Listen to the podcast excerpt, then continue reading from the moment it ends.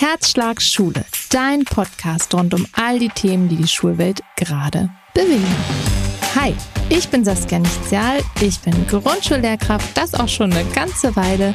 Ich bin Autorin, Bildungsaktivistin, selbst Mama von drei Kindern und aktuell ganz frisch auch Mama von zwei Schulkindern. Mein zweites Kind wurde jetzt jüngst eingeschult und ich darf also einmal mehr die andere Seite von Schulwelt erleben. Nicht nur die als Lehrkraft, sondern eben auch die als Mutter. Auf meinem Kanal Liniert Kariert, den es sowohl in Blogform als auch als Instagram-Kanal gibt, erkläre ich täglich, wie ich so arbeite, zeige Impulse für Eltern, für Lehrkräfte, für alle an Bildung interessierten Menschen und ja, gebe auch so ein paar Ideen, wie man Dinge vielleicht verändern kann, jetzt schon im Kleinen, ohne auf Politik warten zu müssen wie man sich von Dingen lösen kann, die man vielleicht viel zu lange durch die Schulwelt getragen hat und die dringend eine kleine Generalüberholung gebrauchen könnten. Hallo, liebe Herzen, ihr seid mitten in meiner neuen Podcast-Folge und es ist gerade spät. Es ist sehr, sehr spät und ähm, ich muss momentan echt ein bisschen gucken, wo ich alles so unterkriege. Ich bin mitten in der Buchabgabephase, also im Endspurt des dritten Buches, das dieses Jahr oder für dieses Jahr noch fertig werden muss. Zwei habe ich schon fertiggestellt. Wup, wup. Und jetzt muss ich noch das große, lange Ratgeberbuch fertig kriegen. Und in der Anforderung aus Familie und Schule und ja, überhaupt auch Privatmensch sein, ist das gar nicht so einfach. Und ähm, ja, ich bin aber irgendwie noch fit und wach und kann auch nicht so gut schlafen. Und dachte mir, jetzt ist ein guter Moment, um mein Gehirn mal ein bisschen müde zu arbeiten. Das braucht es manchmal. Und damit starten wir ins heutige Thema. Ich habe auf Instagram gefragt, was ihr gerne hören wollt. Ich brauchte so ein bisschen Inspiration. Ich glaube, mir selber werden nie die Themen ausgehen und die Worte auch nicht. Aber das ist ja jetzt hier nicht nur mein persönliches Tagebuch, sondern natürlich auch ein Input für euch. Und da war es eine und dann war es ja mehr als logisch, mal nachzufragen, was euch denn überhaupt so interessiert. Und ich habe wirklich sehr, sehr, sehr viele Rückmeldungen dazu bekommen, habe mir den ganz großen Teil davon auch rausgeschrieben und äh, ja, habe jetzt Themen für, ich würde sagen, hm, die nächsten drei Jahre vielleicht. Und mit einem Thema, das gerade ganz gut passt, möchte ich starten, und zwar das Thema Klassenraum beziehungsweise mein Klassenraum, durch den wir heute auditiv in dem Fall ein bisschen durchgehen. Und ja, da habe ich ein bisschen was vorbereitet und ich denke, ihr könnt da so einiges mitnehmen. Starten wir aber erstmal mit der Anfangskategorie, mit dem Blick des Schlüsselloch.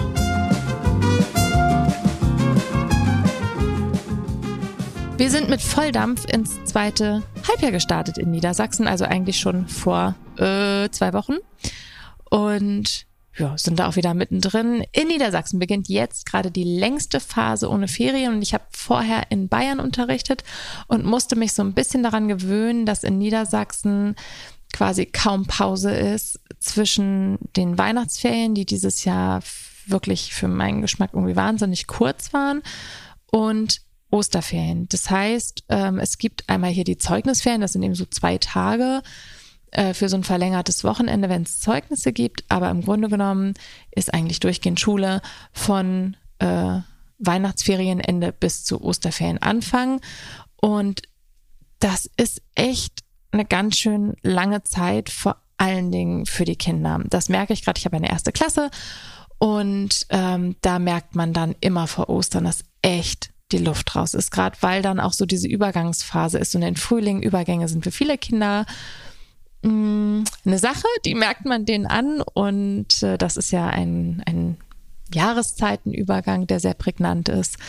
Und es passiert viel in dieser Zeit. Und dieses Jahr haben wir in Niedersachsen total kurzes Schuljahr. Deswegen findet auch in diesem Halbjahr jetzt richtig viel Action auf sehr kurze Zeit statt. Und ja, da bewegen wir uns jetzt so langsam hin. Es ist so schön, dass ich mittlerweile im leicht hellen schon zur Schule fahren kann. Ich liebe das zweite Halbjahr, was das angeht, dass man mich einfach nicht mehr so in diesem dunklen, ähm, trüben, na, trüb vielleicht schon noch, aber dass man nicht mehr so im Dunkeln in die Schule fährt, sondern einfach schon Licht hat. Wenn ich dann in der Bahn sitze und es ist nicht mehr einfach stockfinster, oh, dann macht das schon was mit mir. So gern ich sowieso in die Schule fahre, aber dann fahre ich irgendwie noch einen Ticken lieber dahin. Starten wir mit dem heutigen Thema, mein Klassenzimmer. Und das Thema Klassenzimmer mag wie ein relativ nettes Rahmenrandthema klingen. Hm. Ist es auch so ein kleines bisschen und gleichzeitig ist es unglaublich zentral in unserer täglichen Arbeit. Wie ihr wisst, wenn ihr mir folgt oder diesen Podcast regelmäßig hört, ähm, bin ich neurodivergent. Das heißt, ich habe unter anderem eine ADHS-Diagnose und unter anderem eine ja, Hochbegabungsdiagnose, wenn man das so als Diagnose bezeichnen möchte. Das stellt mich gerade, wenn es so um organisatorische Dinge geht und strukturelle Dinge und das ähm, Bereitstellen einer geordneten Umgebung vor gewisse Herausforderungen. Und mein Klassenzimmer ist da meine aller, allergrößte Stütze. Und darum ist, was meine Ressourcen angeht, relativ viel von meinen Ressourcen und auch von meiner Zeit ähm, in mein Klassenzimmer geflossen. Ne? Ich sage immer, wir Lehrkräfte haben so unsere Persönlichkeit und wir haben eine gewisse äh, Menge an, an Zeit und, und sonstigen Ressourcen und Kapazitäten. Und jede Lehrkraft verteilt die entsprechend ihrer ja, Individualität auf ihre eigene Art und Weise. Die einen ähm, machen total den Deep Dive in, in richtig krasses Material. Die nächsten sind halt einfach äh, sehr, sehr engagiert in der Elternzusammenarbeit. Und bei mir ist es eben das Klassenzimmer. Also natürlich nicht nur, ich nehme mir auch viel Zeit für Beziehungsarbeit und auch für Elternzusammenarbeit. Äh, natürlich, ne, wir bedienen ja irgendwie schon alle diese Felder, Felder. Jede Lehrkraft schaut, ähm, dass sie irgendwie oder die meisten Lehrkräfte schauen, dass sie eine gewisse Arbeitsumgebung schaffen, aber wo die Schwerpunkte liegen, sag ich mal, das macht jede Lehrkraft so ein bisschen für sich und es ist in der Regel alles gut und wertvoll. Es muss passen und für mich ist eben ganz wichtig, dass ich in einem sehr durchdachten Klassenraum unterrichte. Momentan bin ich wieder eine Klassenlehrkraft, da ist das mit meinem eigenen Klassenraum natürlich leichter. Ich war im letzten Halbjahr ausschließlich Fachlehrkraft. Da hat man in der Regel keinen eigenen Klassenraum. Das ist ja in anderen Ländern ein bisschen anders. Da gibt's ja Fachklassenräume und nicht Klassenklassenräume, wenn das jetzt einen Sinn ergibt. Ähm, genau, und momentan ist es aber so, dass ich meinen eigenen Raum habe. Ich kann auch am Ende, wenn ich dran denke, nochmal sagen, was ich mache, wenn ich den nicht habe. Ähm, und konnte mich da also völlig austoben. Und ich finde wichtig zu begreifen, wie viel Lebenszeit, tägliche Zeit wir als Lehrkräfte, aber auch eben als SchülerInnen in diesem Klassenraum verbringen. Das ist unser Rahmen, das ist unser Schulzuhause, das ist unser Hafen, das ist ja, unser gemeinsamer Raum. Und da ist es für mich einfach nur total logisch, dass ich mir bis zu einem gewissen Punkt Gedanken darum mache, wie der gestaltet ist. Und dabei geht es nicht darum, dass hier noch ein kleines Deko-Element ist und das farblich alles auf eine bestimmte Art und Weise aussehen muss, sondern ein durchdachter Klassenraum, das ist viel, viel mehr als nette Instagram-Deko. Und was sind denn das so für zentrale Dinge in meinem Klassenzimmer? Und an der Stelle möchte ich einen ganz wichtigen Impuls mitgeben. Klassen, das habe ich gerade erst in einem Interview ähm, wieder so rausarbeiten können. Klassen sind eigentlich ein Abbild unserer Gesellschaft. Es ist so die Gesellschaft in komprimierter Form. Wir haben einfach ganz, ganz viel Diversität. Wir haben verschiedenste Kulturen vertreten, verschiedenste Geschlechter, verschiedenste ähm, familiäre Hintergründe, finanzielle Backgrounds und ähm, da ist einfach alles, was in Gesellschaft natürlich dann in einer anderen Größenordnung vorhanden ist, in klein. Und ich setze mich ja sehr, eben auch als neurodivergente Person, aber auch einfach prinzipiell als Mensch dafür ein, dass wir da inklusiver werden. Und wenn wir das werden wollen, dann brauchen wir Konzepte, wo in der Gesellschaft alle oder möglichst viele von vornherein mitgedacht werden. Nicht nur mal eine bestimmte privilegierte Gruppe und alle anderen müssen wahnsinnig darum kämpfen, da auch so ein bisschen rein zu dürfen in den Rahmen, ähm, sondern an möglichst viele verschiedene Gruppen von vornherein denken. Und wenn das mein gesellschaftlicher Grundsatz ist, dann passiert das genauso in kleinerem Umfang ähm, in Schule. Und es ist mir so ein wichtiger Gedanke, weil der ganz grundlegend was damit zu tun hat, wie ich arbeite.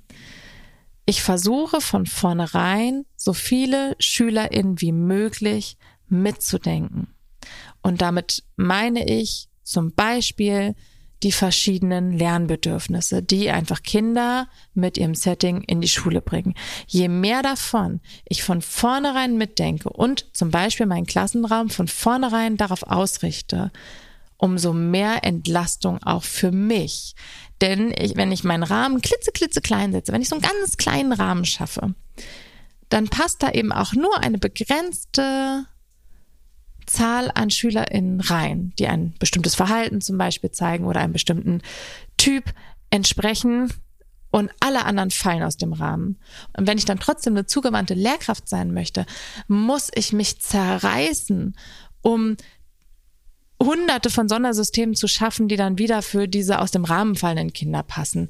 Und das geht irgendwann nicht mehr. Ich werde so oft gefragt, wie es mir gelingt, immer so viele oder alle Lernbedürfnisse im Blick zu haben. Und das ist so ein bisschen die Antwort auf die Frage, wie ich immer alle im Blick habe. Habe ich nicht. Wir haben nie alle gleichzeitig in gleichem Maße und Umfang im Blick. Das geht nicht. Das ist einfach für eine einzelne Person nicht möglich. Und das gelingt auch mir nicht. Aber wenn ich einen Raum habe, der relativ viele Lernbedürfnisse mitdenkt und berücksichtigt, dann schaffe ich so eine Art ähm, verlässliches Fundament, so eine Art, so eine gewisse Garantie für ein Mindestmaß an Berücksichtigung von Lernbedürfnissen. Und ich weiß also, selbst wenn ich an einem Tag irgendwie ähm, aufgrund von dem Trubel, der uns da manchmal ereilt in Schulen, ähm, wenn es mir aufgrund dessen nicht gelingt, jetzt irgendwie ganz speziell hinzuschauen oder irgendwie gut was anzubieten, dann weiß ich aber einfach, die Art und Weise, wie mein Klassenzimmer organisiert ist und diese ganze Umgebung organisiert ist, sorgt schon dafür, dass so grundlegende Bedürfnisse erfüllt sind. Das ist einmal mein Klassenzimmer und es sind einmal Rituale, die dafür sorgen, dass ich diese grundlegenden Bedürfnisse im Blick habe und was entsprechendes anbiete. Bei Ritualen ist das zum Beispiel so, dass ich äh, regelmäßige oder dass wir Vereinbarungen haben, dass natürlich immer getrunken werden darf. Das ist eine Vereinbarung in der Klasse, die dafür sorgt, dass ich sicher sein kann, dass äh, kein Kind irgendwie sich nicht traut zu trinken, weil es denkt, es darf das nicht oder weil es vielleicht wirklich nur an bestimmten Phasen darf. Wenn ich dann noch Rituale schaffe, die an bestimmten Stellen dafür sorgen, dass eine einritualisierte ähm, Trinkpause stattfindet, dann kann der Tag noch so trubelig sein. Es gibt einfach garantierte Stellen, in denen getrunken wird. Wir haben eine Frühstückspause, die komplett ritualisiert ist, die immer in Ruhe stattfindet. Wir lesen vor, damit alle Kinder die Ruhe haben, am Platz zu sitzen und etwas zu essen. Das heißt, da unterstützt mich auch wieder ein Ritual bei der Erfüllung und bei einer gewissen Garantie im Hinblick auf ein Bedürfnis, auf ein menschliches Grundbedürfnis in diesem Fall. Und in meinem Klassenzimmer ist das auch so. Und ich gebe an der Stelle mal so gerne ein Bild mit, was es nochmal bedeutet, alle mitzudenken. Und dieses Bild finde ich so, ach gut, deswegen möchte ich es gerne mitgeben. Wir stellen uns vor, es gibt äh, eine Schulgemeinschaft, in der sind ganz viele Kinder und einige Kinder davon sitzen im Rollstuhl und brauchen für ihre Fortbewegung einen Rollstuhl. Und es gibt jetzt die Möglichkeit, äh, dass es an der Schule nur Treppen gibt. Wenn es nur Treppen gibt, dann können sich alle Kinder freuen, die ähm, aufgrund ihrer körperlichen Verfassung in der Lage sind, diese Treppen hochzugehen. Die gehen einfach die Treppen hoch und fertig. Das schließt aber einfach kategorisch alle Kinder aus, die nicht, aus welchen Gründen auch immer, zum Beispiel, weil sie auf einen Rollstuhl angewiesen sind, diese Treppen nutzen können. Und die sind einfach ausgeschlossen. Das ist die ganz radikale Form, die es geben kann. Und im klassischen Schulsystem gab es immer wieder Situationen, wo es ein gewisses Angebot, eine gewisse Vereinbarung, eine gewisse Strukturierung gab, die von vornherein ganz kategorisch bestimmte Kinder ausgeschlossen hat. In unterschiedlichsten Bereichen. Ne? Bei neurodivergenten Lernbedürfnissen, die zum Beispiel ein bisschen anders sind als neurotypische Lernbedürfnisse. Ähm, in zum Beispiel auch ähm, ja, anderen Fortbewegungsbedürfnissen, was auch immer. Und ähm, dann kann man jetzt aber sagen, na ja, da, da, die sollen ja auch dabei sein, ne? Die Kinder im Rollstuhl ist ja klar, natürlich. Und dann bauen wir einfach eine Rampe neben die Treppe. Und dann kommen Kinder, die einen Rollstuhl nutzen, auch ins Schulgebäude und können an dem Angebot im Schulgebäude weitgehend teilnehmen, gehen aber einen anderen Weg. Also da gibt's dann so eine Trennung. Es gibt die, die die Treppe nehmen dürfen, ähm, weil die hat man von vornherein mitgedacht und jetzt muss man irgendwie noch so ein Zusatzding da irgendwie ran schaffen und nochmal nachjustieren, weil an die hat man leider nicht gedacht. Okay, müssen wir irgendwie nochmal ran. Und es ist immer eine Trennung. Man, man trennt immer in die, die die Treppe gehen können und die, die da die Rampe hoch, ähm, hochfahren müssen oder die Rampe nutzen müssen. Und wenn man sich jetzt aber vorstellt, man baut die Schule von vornherein so, dass einfach eine Eingangsrampe besteht, dann können alle Kinder auf gleichem Wege dort hineinkommen weil von vornherein beide mitgedacht wurden. Beide Gruppen. Und das ist das Bild, was ich immer wieder mit in mein Klassenzimmer nehme. Ne? Wenn ich von vornherein viele mitdenke und von vornherein ein eine Umgebung schaffe, in der sich möglichst viele Kinder in ihren Bedürfnissen zu Hause fühlen, dann habe ich auch nicht ständig dieses, ja, eigentlich ist es so, aber du darfst jetzt na, du darfst das so und so machen oder du kriegst halt das und das, weil das auch diesen Kindern immer wieder zeigt, ich bin irgendwie, irgendwie doch anders, ich brauche was anderes. Also, äh, diesen Haken wollte ich unbedingt schla ähm, schlagen, weil ich den, ja, so, dieses Bild so, so eingängig finde. So, wie schaffe ich jetzt diese verschiedenen Lernbedürfnisse zu berücksichtigen, zu berücksichtigen in meinem Klassenzimmer? Es gibt in meinem Klassenzimmer eine ganz klare Unterteilung zum Beispiel. Einmal schafft das Orientierung. Es gibt eine abgegrenzte, also vom Rest des Klassenraums sehr deutlich abgegrenzte ähm, Ecke, so eine ganz gemütliche Ecke. Äh, offiziell ist es die Leseecke, die Kinder nennen es auch Sitzecke. Und dort ähm, gibt es so kuschelige Bänke zum Sitzen mit kuscheligen, ähm, mit Kuschelkissen. Es gibt eine große Kiste an Fidget Toys, die nur dort benutzt werden dürfen, weil sie doch relativ groß sind und Geräusche machen. Darum also weniger dafür geeignet sind, die so am Platz äh, dabei zu haben oder im Sitzkreis. Dort sind alle gerade aktuell ausgestellten Bücher, die die Kinder sich jederzeit nehmen können. Dort ist unser Lego, da sind die Kapplersteine, ähm, keine Werbung, habe ich einfach da. Äh, da sind so Magnettafeln, mit denen man so Magnetpünktchen ähm, ja anklicken kann und dann so Bilder damit gestalten kann. Da sind kleine Gesellschaftsspiele. Ähm, da sind so kleine Konzentrationsspiele, diese Smart Games. Auch keine Werbung. Habe ich einfach. Nun mal genau die.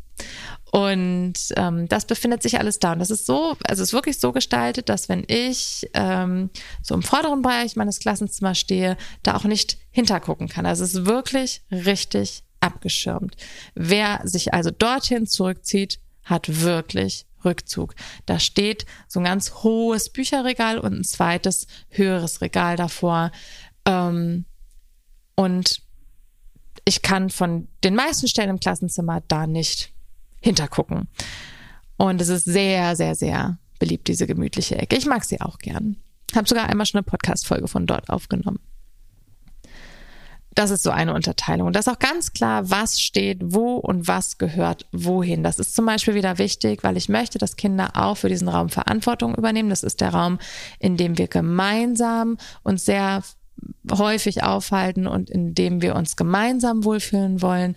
Und dann ist es meine Aufgabe, ihn so ein bisschen Grund zu strukturieren, aber es ist auch die Aufgabe der Kinder, ihn pfleglich zu behandeln und dort zum Beispiel Dienste zu übernehmen und ähm, ja, mit aufzuräumen. Und da hilft natürlich, wenn jedes Ding seinen Platz hat. Es gibt äh, dann einen Bereich, der ist so mein Bereich, da habe ich mein Regal und äh, meine Arbeitsecke, die steht aber so, dass ich, wenn ich daran arbeite, nicht zur Klasse gerichtet bin. Das heißt, es ist nicht ein, ein Ort, äh, an dem ich jetzt im laufenden Unterricht viel bin, sondern es ist einfach mein Arbeitsplatz, an dem ich äh, zum Beispiel, wenn ich nachmittags was bearbeite, sitze, oh, sitze und ähm, ja, dann auch so ein bisschen meinen Rückzug habe. Ähm, genau. Es gibt einen stabilen Sitzkreis, also einen Sitzkreis, äh, der nie weggeräumt wird oder nie zusammengeräumt wird, sondern der einfach da immer steht, damit wir jederzeit uns dort schnell treffen können. Ähm, es gibt feste Ecken für Fächer. Also ich habe so bestimmte halbhohe Regale, die auch nochmal zum Abschirmen von bestimmten Arbeitsplätzen dienen und nach vorne raus eben dann Ablagefläche haben. Das, es gibt ein festes Mathe-Regal. Da wissen die Kinder alles, was sich da drin und da drauf befindet, hat mit Mathe zu tun. Ähm, Lernspiele, Unterstützungsmaterial, Veranschaulichungen, die Hefte, die wir in der Schule nutzen, sind dort. Und äh, genau, das hat äh, einen festen Platz. Es gibt das gleiche nochmal für Deutsch. An den Wänden gibt es auch feste Ecken, wo bestimmte Dinge hängen. Also es gibt da ganz, ganz viel feste Dinge in meinem Klassenzimmer. Das Einzige, was nicht ganz so festgelegt ist, sind die Arbeitsplätze. Dazu komme ich aber gleich nochmal. Genau, also diese festen Ecken sind einmal für die Kinder total wichtig ähm, und geben irre viel Orientierung. Das merke ich jeden Tag, wie sicher sich diese Kinder in diesem Raum bewegen und was das für einen Rahmen schafft. Gerade, also ältere Kinder können das sicherlich alles dann schon ein bisschen besser wuppen, aber gerade für diese jungen Kinder, erste Klasse, wie gesagt, ist das total wertvoll. Ich setze, jetzt komme ich wieder auf das neurodivergente Lehrkraftsein zurück, auf eine vorbereitete Umgebung. Ich setze nicht nur auf eine vorbereitete Lernumgebung, was so das Lernen der Kinder angeht, ne, à la Montessori und Co., sondern auch auf eine vorbereitete Arbeitsumgebung, was meine Arbeit betrifft. Das ist echt eine meiner Überlebensstrategien, Bewältigungsstrategien für mich als unter anderem ADHSlerin in Schule. Und vorbereitete Umgebung heißt für mich, ich habe einfach verlässlich alles immer da. Einmal am Anfang vom Schuljahr und einmal am Anfang vom Halbjahr fülle ich ähm, alles, was man so braucht, komplett auf. Seien es wirklich Arbeitsmaterialien, ähm, Ausleihstationen, ähm, Papier, das ich äh, brauchen könnte, Schreibmaterial, das ich brauchen könnte, Rechenmaterial, das ich brauchen könnte. Ähm, Tesafilm, Kleber, Magnetplättchen, was man nicht alles braucht. Ich habe das immer, immer, immer in sehr deutlichem Maße im Klassenzimmer. Ich habe immer Mappen da. Ich habe ähm, so, so Reißverschlusstäschchen da, wo man irgendwas reinpacken kann. Ich habe immer irgendwelche Boxen, äh, lagere ich in meinem einzigen, ich habe so einen Schrank, in dem ich einfach Material lagere, also so Kunst, äh, Fotokarton und, und solche Sachen. Ähm, das ist einfach dort hinten gelagert. Ich habe da immer äh, Ersatzkleidung für Kinder drin, ähm, wenn doch mal irgendwie was passieren sollte. Ich habe immer für Kinder, die die Brotbox vergessen haben, so eine kleine Snackkiste ähm, aus haltbaren Dingen, die ich da hinten habe, ne, gegen den größten Hunger. Ähm, all diese Dinge sind da hinten drin, ein bisschen Deko-Sachen nach äh, ähm, Saison sortiert in so kleinen Kistchen. Und das habe ich einfach alles immer da. Alle Passwörter, die ich brauche, Telefonlisten, die ich brauche, es ist immer alles in meinem Klassenzimmer. Jeder Stempel, jedes äh, freie Heftchen, das ich mal brauche. Und das hilft mir so, weil ich, also das ist was, was ich sonst nicht gut schaffe. Wenn das nicht da wäre und ich müsste immer dran denken, es zu den Stunden, zu denen ich das eventuell mal brauchen könnte, mitzunehmen, wäre ich ein bisschen aufgeschmissen, sage ich euch ganz ehrlich. Und das ist tatsächlich ähm, etwas, Dafür nehme ich mir am Anfang eines Schuljahres ganz, ganz, ganz viel Zeit, überlege wirklich, wo kommt das alles hin, wo packe ich das alles hin, wie viel brauche ich davon. Mittlerweile habe ich es natürlich so ein bisschen, ne, weiß ich es einfach so ein bisschen, wie viel äh, Klebchen brauche ich denn, wie viel Sicherheitsnadeln, wie viel Klarsichthüllen. Das habe ich dann immer da. Gleichzeitig, und das ist auch wichtig, ist mein Klassenzimmer so minimalistisch wie möglich. Und minimalistisch heißt nicht, dass es kahl und karg ist und da nichts drin ist, sondern für mich heißt Klassenzimmer Minimalismus, dass ich nur das da drin habe, was ich wirklich auch regelmäßig brauche. Und regelmäßig heißt für mich im Verlauf eines Schuljahres. Ich habe vorne bei mir ein größeres Regal, Schubladen, Schrank, Ding. so ein Mix und mein Pult. Und auch das ist, also mein Pult sieht tagsüber aus wie Kraut und Rüben, ne? Also ich komme morgens rein, ist schön aufgeräumt und dann batsche ich den ganzen Tag über. Ne, ich sitze da ja, wie gesagt, im Unterricht nicht wirklich dran. Also knall ich da einfach nur alles rauf, was so reinkommt, um dann danach äh, wieder aufzuräumen. Aber sonst gibt's klare Orte für all die Dinge und ich horte nichts mehr. Das ähm, war früher mal anders, aber ich habe wirklich nichts mehr in meinem Klassenzimmer, was sich nicht langfristig bewährt und irgendwie einen Einsatz findet. Das gebe ich weiter, packe ich in unsere äh, Materiallager, das verschenke ich, das kommt irgendwie woanders unter, aber ist definitiv nicht in meinem Klassenzimmer. Und ähm, auch dafür nehme ich mir am Anfang einmal Zeit. Da ist am Anfang eines Schuljahres wirklich nur das drin, von dem ich jetzt natürlich mit ein bisschen Erfahrung einfach weiß, was ich brauche. Es ist ein bisschen ein Prozess. Mittlerweile weiß ich das aber. Und äh, jede Lehrkraft, die auch reinkommt oder jeder besuchende Mensch, der in mein Klassenzimmer kommt, dem fällt das auch sehr schnell auf, dass da alles aufeinander abgestimmt ist irgendwie, aber also da gibt's viel, da gibt's, also mein Klassenzimmer ist definitiv nicht leer, da gibt's ganz viel zu gucken. Und äh, gleichzeitig ist es harmonisch und trotzdem auf das Mindestmaß reduziert, was ich einfach wirklich täglich mindestens, was ich einfach wirklich im Schuljahr so brauche. Ganz, ganz groß und ganz wichtig für mich. Da hängt so ein bisschen dran. Wie gesagt, in meinem Klassenzimmer gibt's was zu gucken. Ich liebe Gemütlichkeit. Und das lieben auch die Kinder, das merkt man total. Mein Klassenzimmer ist muggelig, ohne aber vollgestellt zu sein. Es, es geht immer darum, dass es alles irgendwie ein harmonisches Bild gibt. Ich glaube, es geht nicht darum, Reize komplett zu reduzieren. Das kann ich euch gleich als neurodivergenter Mensch äh, sagen, dass ähm, ich weiß, dass viele ReferendarInnen, ich begleite ja immer welche, auch so Sachen hören wie, äh, ne, oh, und dann guckt euch nicht auf Insta um und da ist alles mal voll und dann sind die Klassen immer total vollgepackt und macht das nicht. Und die sind dann total verunsichert und wissen nicht, ja, darf ich denn jetzt hier überhaupt? Nee, ich halte es ganz reduziert, damit hier keine Ablenkung stattfinden kann für neurodivergente Kinder, zum Beispiel Kinder mit ADHS. Ja und nein. Also, was auf jeden Fall wichtig ist, ist so Reize gut in Balance zu halten. So ein ganz karges und nacktes Zimmer ähm, ist zum Beispiel, das ist ganz, ganz, ganz doll meine Erfahrung, für autistische Kinder nicht schön. Ist auch für viele andere Kinder nicht schön, aber für die ist das wirklich, den, den tut das fast ein bisschen weh. Also die werden, die finden das ganz, ganz gar nicht schön.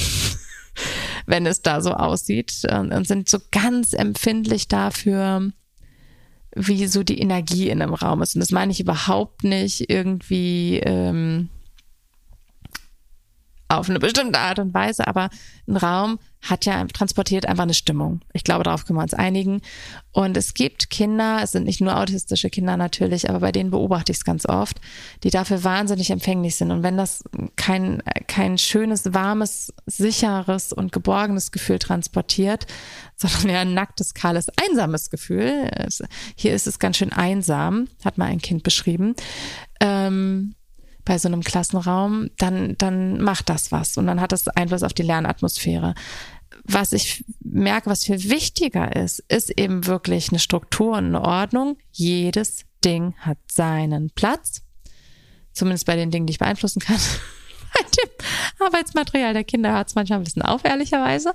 Ähm, aber so dieses, das Grundprinzip, ne? Man hält ja nie ein Prinzip 100 Prozent durch, aber so als grundlegendes Prinzip, alles hat seinen Platz, alles hat irgendwie hier an Ecke irgendwie eine Funktion. Es gibt feste Regale für bestimmte Inhalte. Ähm, das ist wichtig. Und ähm, es geht nicht darum, gar nichts in seinem Klassenzimmer zu haben. Man darf durchaus eine gewisse Menge an ja, Wandaushängen haben und vielleicht auch an Deko, an Pflänzchen, an Büchern, an Materialangebot. Es geht eher darum, dass das optisch eine gewisse Balance hat. Ein Raum kann durchaus bestückt sein. Und wenn das aber ein harmonisches Gesamtbild ist, dann sitzen Kinder da nicht die ganze Zeit und sagen, oh, und das noch und das noch und jenes noch. Wenn das einfach ein buntes Kuddelmuddel ist oder wenn es komplett vollgestellt ist, wenn es diese Struktur und Ordnung da drin nicht gibt, dann wird das zum Problem. Wenn das ein harmonisches Gesamtbild ist, ist es, so meine Erfahrung, eigentlich kein Problem. Darum geht's in meiner Erfahrung und äh, das ist zum Beispiel was, was ich auch versuche zu berücksichtigen. Zum Beispiel habe ich, und da wird sich auf Insta auch gerne mal drüber lustig gemacht, jetzt nicht spezifisch bei mir, aber so insgesamt, ne, so diese äh, Insta-Klassenzimmer, äh, ne, ne, ne, oh, es muss alles aufeinander abgestimmt sein. Bei mir ist farblich sehr viel aufeinander abgestimmt. Wieder harmonisches Gesamtbild. Und darüber kann man lachen oder nicht. Aber ich finde, es hat einen Effekt auf die Kinder. Es hat einen Effekt auf ihre innere Unruhe, auf ihre Anspannung, wenn ein Raum akustisch gut aufgestellt ist, aber eben auch visuell gut aufgestellt ist. Und da gehört so ein bisschen das auch rein. Jetzt finde ich nicht, dass nur ein Klassenraum toll ist, wenn er jetzt irgendwie farblich äh, komplett ähm, ne, äh, so in einem Fotokatalog abgedruckt werden könnte. Das ist überhaupt nicht das Ziel. Aber ähm, gerade so reizoffene Kinder, den tut das schon gut. Also es ist nicht nur einfach, weil ich das nett und schön für Insta finde, sondern es hat in erster Linie einen Ansatz für die Kinder, die ich unterrichte. Das ist immer mein erstes Ziel, beziehungsweise mein sicheres Stehen und meine Unterstützung. Ne? Und das ist in diesem Fall in beide Richtungen gegeben. Ganz zentraler Punkt in diesem Mitdenken von möglichst vielen Bedürfnissen, habt ihr jetzt an der Stelle gemerkt zum Beispiel, ich habe bestimmte Kinder vielleicht besonders im Blick, wenn ich an ein harmonisches Gesamtbild denke, aber letztlich kommt es allen Kindern zugute. Und was äh, so ganz, ähm, ja, was da so ganz besonders prägnant ist, ist die Art, wie meine Arbeitsplätze gestellt sind und welche Unterstützung es am Arbeitsplatz gibt für das konzentrierte und nachhaltige Lernen. Verschiedenste Arbeitsplätze heißt, ich habe mein Klassenzimmer einmal komplett raus und leergeräumt und dann habe ich alles wieder reingestellt und habe geguckt, dass ich Arbeitsplätze für verschiedene Lernbedürfnisse anbiete. Es gibt kooperative Arbeitsplätze, da sitzt man zusammen und darf auch leise Gespräche führen. Die sind zum Beispiel, habe ich so ein bisschen aber auch den Flur mit außen dazu genommen. Da stehen ein, zwei Tische, da kann man sich nochmal richtig gut zurückziehen, wenn man wirklich auch was diskutieren muss. Ähm, es gibt Arbeitsplätze, die sich gut abschirmen lassen oder die von vornherein abgeschirmt sind, also Richtung, also sehr viele Plätze, die Richtung Wand stehen. Es gibt Gruppentische, Einzeltische, Partnerinnentische äh, Tische, wo man äh, ja durch so einen so so einen, so einen Schallschutzaufsteller nochmal abgeschirmt ist, äh, Tische, die hinter Regalen stehen, Tische, äh, wo man mit dem Rücken zum Klassenzimmer sitzt. Und äh, diese Arbeitsplätze kann man sich zusätzlich bestücken mit Schallschutzkopfhörern, mit so einem Sichtschutz zum Aufstellen am Tisch, mit Fidget Toys, mit Sanduhren, die man sich da hinstellen kann. Und die Bedürfnisse sind sehr unterschiedlich. Viele Kinder mögen es total, diese Arbeitsphase zur Wand hingerichtet oder mit dem Rücken hin zu machen, weil sie das Gefühl haben, ja, sich da einfach gut konzentrieren zu können. Ähm, das ist prinzipiell ein sehr beliebter Arbeitsplatz. Und indem das allein so gestellt ist und dann äh, gibt es auch eine Pausenecke bei mir. Eine Pausenecke heißt, dass da Bestandteile sind, die man kurz nehmen kann für eine schnelle Pause, wenn man die braucht. Äh, ganz easy peasy zum Beispiel als Tipp ähm, Seile, Springseile. Und wer eine Pause braucht, das ist klar ritualisiert, kann sich ein Springseil nehmen, 20 Sprünge und dann wieder reinkommen. So habe ich von vornherein durch diese Stellung von Arbeitsplätzen, Strukturierung von Arbeitsplätzen, Zusatzmöglichkeiten, äh, den Arbeitsplatz zu gestalten. Sehr viele Kinder von vornherein mitgedacht. In der Mitte haben wir dann unseren stabilen Sitzkreis. Ich kann sowieso nur empfehlen, äh, die Arbeitsplätze so Richtung Wand mal zu stellen oder mal so die Tische wirklich aus, aus dem Klassenzimmer so Richtung Wand zu richten. Ich habe keinen großen Klassenraum. Ich habe einen der kleinsten Klassenräume, den wir in unserer Schule haben. Und der wirkt um so viel größer, wenn die Tische aus dem Weg sind und wir haben dann halt unseren Sitzkreis da. Aber dieser Raum hat eine ganz andere Größe irgendwie. An dieser Stelle passt jetzt richtig gut die Kategorie, das haben wir doch schon immer so gemacht. Der Denkanstoß.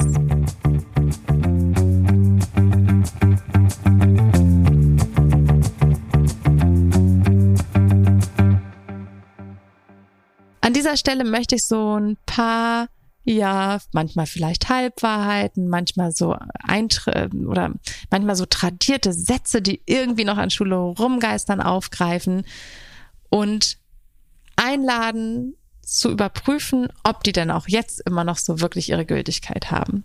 Wenn sie das haben, völlig okay, aber ich finde es gut, die mit, die, zu, die wirklich auch zu übernehmen, wenn man sie vorher gut reflektiert hat. Und was ich in diesem Zuge oft höre, wenn ich so über meine Arbeitsplätze erzähle, ist, ja, aber, aber man kann ja so gar nicht von der Tafel abschreiben. Und das ist auch was, was ich höre, wenn Menschen in mein Klassenzimmer kommen. Aber wie schreiben die da hinten? Die sehen doch die Tafel gar nicht. Und dazu ähm, kann ich nur sagen, es war für mich ein, ein kleiner Schubser, damals meine Tische, ähm, auch im vorherigen Klassenzimmer, schon so umzustellen, weil es einen einfach zwingt, auch nicht mehr so alles um die Tafel rumzubauen, sondern allein durch diese Stellung ist man schon gezwungen, den Unterricht ein bisschen anders aufzuziehen. Und die Tafel hat darin nicht mehr so eine zentrale Rolle bei mir. Wenn wir an der Tafel arbeiten und wenn wir die brauchen, dann mein, haben wir einen, also der Sitzkreis ist in der Mitte meines Klassenzimmers und mit zwei schnellen Handgriffen wird aus diesem Sitzkreis ein Kinositz und alle können nach vorne gucken.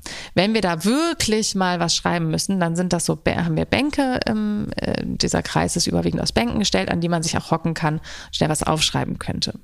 Könnte.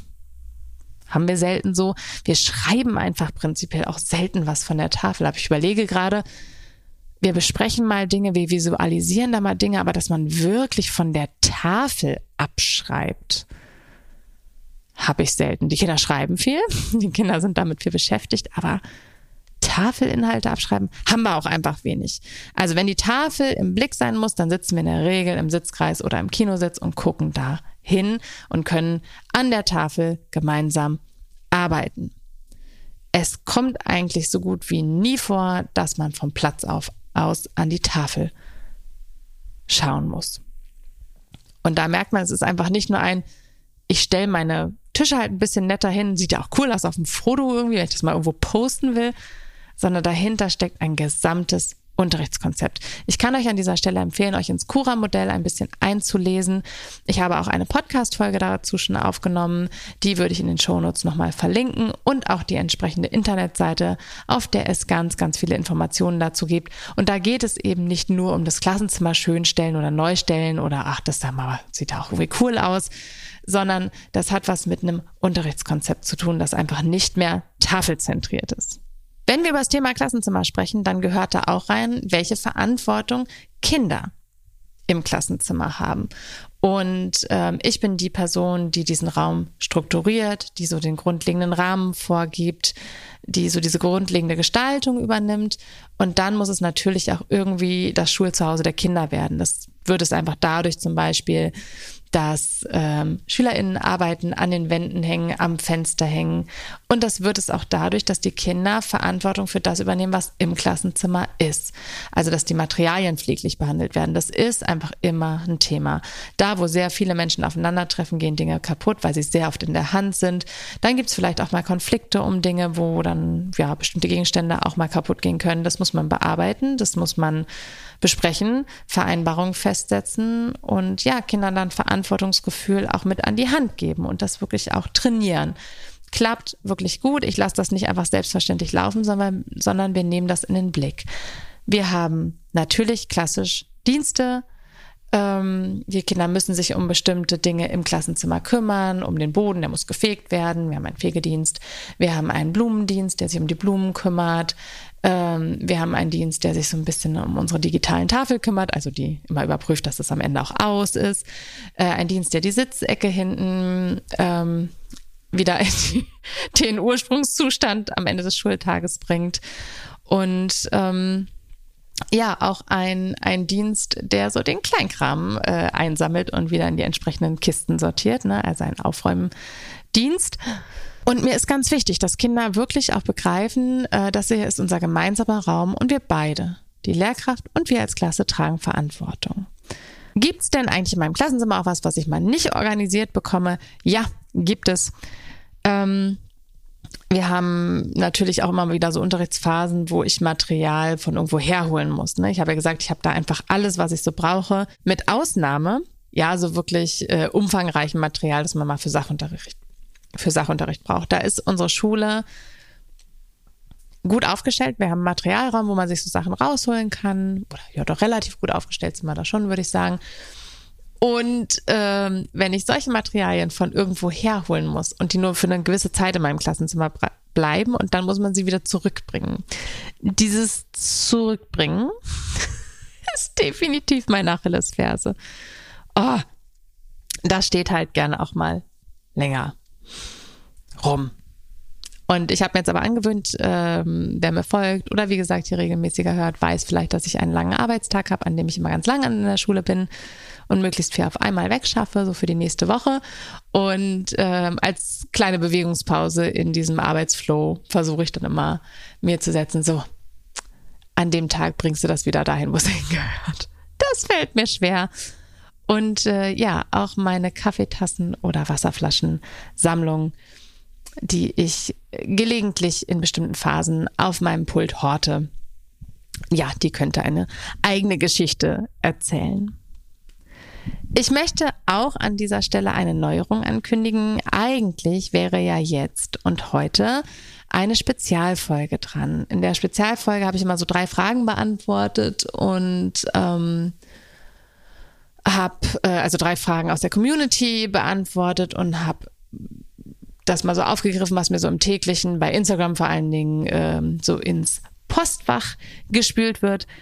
Und habe gemerkt, dass mh, mm, das für mich noch nicht so richtig rund ist und dann auch so thematisch oft untergeht. Ne? Es sind drei total wichtige Fragen, die aber dann teilweise komplett unterschiedliche Themen haben, trotzdem aber irgendwie auch zusammengefasst werden müssen und auch von Suchmaschinen gefunden werden müssen und so. Und das, ah, so richtig happy hat's mich nicht gemacht. Und darum habe ich mich dazu entschieden, diese Spezialfolgen aufzulösen und einfach mehr so in diesen thematischen Folgen zu bleiben, in Interviewfolgen zu gehen, mehr Interviewfolgen zu gehen ich möchte aber natürlich trotzdem Community-Fragen aufgreifen und das tue ich so im Laufe der Erzählung sowieso immer.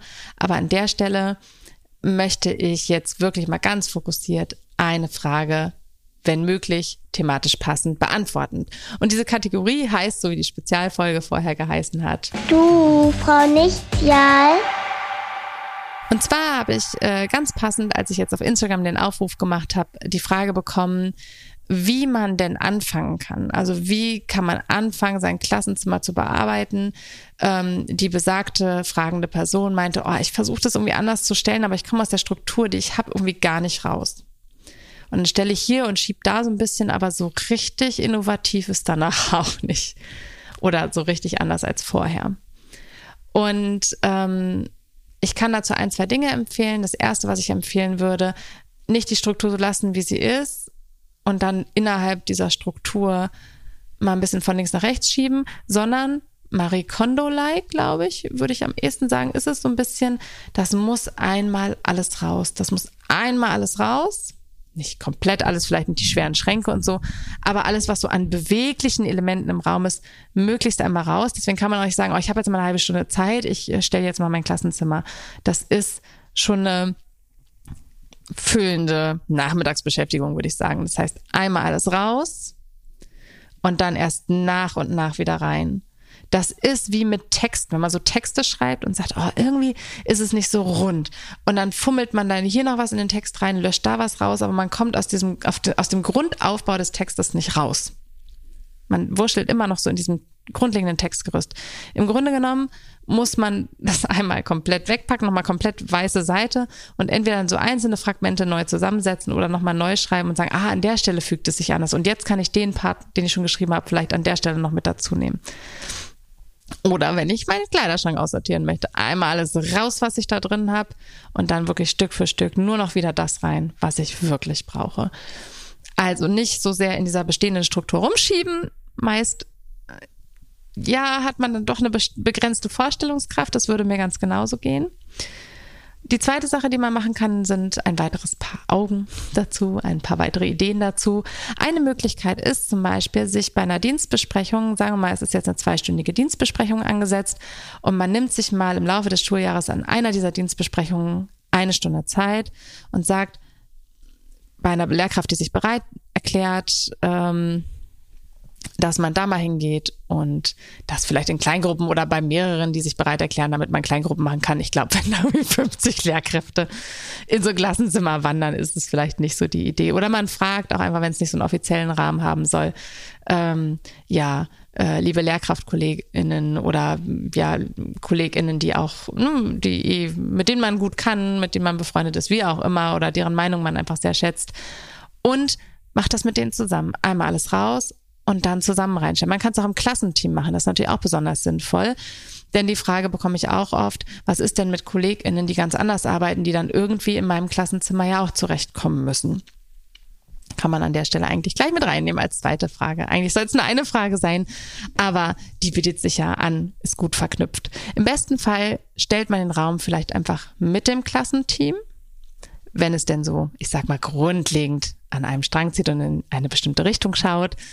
Wenn das nicht der Fall ist, wie gesagt, alles raus und mit irgendwie lieben Kolleginnen oder eben alleine das so reinstellen und dann aber durchaus auch gucken, dass man Fachkolleginnen mitnimmt. Man kann, man könnte zum Beispiel sagen, wenn die wirklich komplett sagen, oh, das ist ja gar nichts für mich, wie soll ich denn jetzt hier? Aber ich, ich schreibe noch von der Tafel ab. Kinder sollen bei mir von der Tafel abschreiben ähm, dann kann man natürlich einmal auch dazu einladen, vielleicht zu hospitieren, wenn sich das irgendwie ausgeht. Sagen, ich kann ja mal zeigen, wie ich das mache mit diesem Klassenzimmer und wie die Kinder hier so grundlegend arbeiten. Man kann äh, eben so Kompromisse finden und sagen, naja, die können von der Tafel abschreiben, dann müssen sie ne, einfach hier vorne in dem Bereich abschreiben mit den Bänken und so. Einfach ins Gespräch gehen. Nee, nicht einfach. Ins Gespräch gehen und Lösungen suchen. Ich finde schon, ne, dass ich als Klassenlehrkraft meinen Raum erstmal grundlegend gestalte, aber es ist ja auch völlig okay zu überlegen, wie kann ich denn die Bedürfnisse berücksichtigen derer, die da auch noch unterrichten und deren Zuhause das ja dann auch für den Moment irgendwie ist. Und ich habe mich eigentlich immer gut finden können mit Kolleginnen. Ich habe auch Kolleginnen, die das nicht so stellen und die da reingegangen sind und gesagt haben, naja, gut, ich lasse mich hier mal drauf ein. Hm. Ne? Und ansonsten kann man auch immer wieder sagen, du darfst es jederzeit irgendwie schnell anders stellen oder die Tische irgendwie anders reinziehen oder auseinanderschieben, wenn du kommst. Ne? Kann man ja irgendwie auch einritualisieren. So viel Aufwand ist das am Ende irgendwie gar nicht, die Tische dann wieder ein bisschen mehr in die Mitte zu ziehen, sodass die halt nach vorne gucken können. Wäre jetzt bei mir gar nicht so ein Riesenakt, wäre ein bisschen rumgeschieben am Anfang ein, zwei Minuten und fertig. Ähm, auch das wäre zum Beispiel eine Möglichkeit. Tatsächlich ähm, würde ich einmal einen Post verlinken von dem Account 45 Minuten. Die hatten neulich eine Leserinnenfrage, die genau diese Frage war, oh, ich habe hier meinen Klassenraum auf eine bestimmte Art und Weise gestellt, KollegInnen finden das aber irgendwie nicht so cool und machen Druck, dass ich das verändere. Und da waren in den Antworten, ne, da ging es immer darum, dass die Community jetzt so ein bisschen hilft und ähm, Tipps gibt, was man machen kann. Und da waren echt gute Sachen dabei. Da waren wirklich tolle, ja, Anreize. Äh, da waren wirklich tolle Impulse dabei und, und Ideen, wie man mit dieser Sache umgehen kann. Das würde ich auch nochmal verlinken. Da kann man sich dann so ein bisschen durchklicken. Ja, das waren ein paar Einblicke in mein Klassenzimmer, ein paar Impulse, die da dran hingen. Eher ein, ja, vielleicht nicht fachlich super vertieftes Thema und natürlich sehr, sehr für Lehrkräfte. Darum noch ein, wenn du das jetzt hier als Eltern gehört hast, ähm, ein kleiner Impuls, auch wenn du noch in so klassischen Schulsystems, Klassenräumen groß geworden bist und sagst, ja, aber wie können die denn jetzt hier von der Tafel abschreiben? Ähm, ermuntere ich dich zu einem gewissen zu einem gewissen Vertrauensvorschuss, dass Lehrkräfte, die ihr Klassenzimmer so stellen, oft auch eine andere Form der Unterrichtsgestaltung haben und dein Kind nicht mit dem Rücken zur Klasse sich permanent umdrehen muss und stundenlang von der Tafel abschreiben muss. Ein bisschen Vertrauensvorschuss in diese Richtung. Und ansonsten, diese Frage kann man auch durchaus höflich klar mal an die Lehrkraft stellen. Ne, und ich sage, wieso haben Sie es denn hier so gestellt? Also äh, mein Kind kann ja so gar nicht von der Tafel abschreiben, entschuldigen Sie mal bitte. Sondern natürlich, oh, das kenne ich gar nicht von früher. Äh, das ist für mich irgendwie total neu. Ich kann mir gar nicht vorstellen, wie ein ein Unterricht gestaltet ist, ne, in so einem Klassenzimmer-Setting, würde mich total freuen, wenn Sie da äh, mich ein bisschen mitnehmen könnten und äh, vielleicht ein bisschen erklären oder so. Ne? Das kann man ja auf dem Elternabend oder vielleicht auch in vorbereitender E-Mail mhm. ähm, mal vor so einem Elternabend an die Lehrkraft geben mit der Bitte, ob das vielleicht einfach mal ein bisschen gezeigt werden kann, weil man selber das einfach gar nicht so kennt und sich das gar nicht so richtig vorstellen kann. Ihr wisst schon, ne, wie man das freundlich formuliert. Kommen wir zur letzten Kategorie, abgespeichert.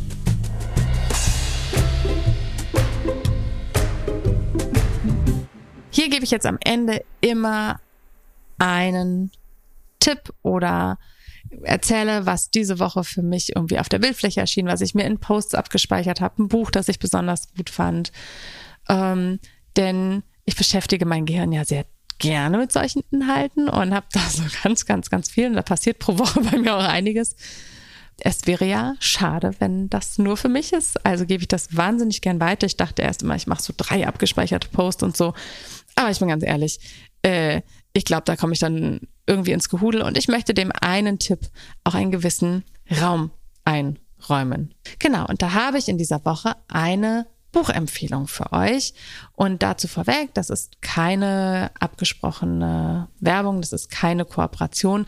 Sollte das in diesem Podcast irgendwann mal der Fall sein, werde ich es ganz deutlich kennzeichnen. Alles, was ich hier sage und empfehle, ist durch mich selber erworben. Und wenn das mal nicht der Fall ist, werdet ihr es erfahren.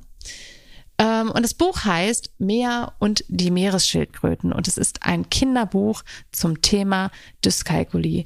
Und ich freue mich total darüber, dass es in diesen Bereichen zu den vielen, vielen Themen, die Schule betreffen können und die mit Schule zu tun haben, jetzt Kinderbücher gibt. Und bei Meer und die Meeresschildkröten ähm, ja, wird auch so ein bisschen beschrieben, ne, dass Schildkröten vielleicht an manchen Stellen sehr, ja, sehr gemächlich sind, etwas langsamer, aber total beharrlich und, und sie kommen trotzdem an ihr Ziel. Und dann gibt's auch so ein paar Tipps da drin. Es geht um Selbstbewusstseinsaufbau und um, um Übungen und so. Und ich finde, es ist einfach eine ganz, ganz rührige Geschichte. Und ähm, ich setze sowas gerne ein, wenn wir in der Klasse zum Beispiel über sowas sprechen. Ne? Und ähm, wenn zum Beispiel ein Kind eine Diagnose erhalten hat, dann spreche ich mit dem Kind und wir besprechen auch immer, dass ich es tatsächlich gut fände, ähm, das der Klasse einfach zu sagen, denn es soll nicht immer dieser Anschein erweckt werden von,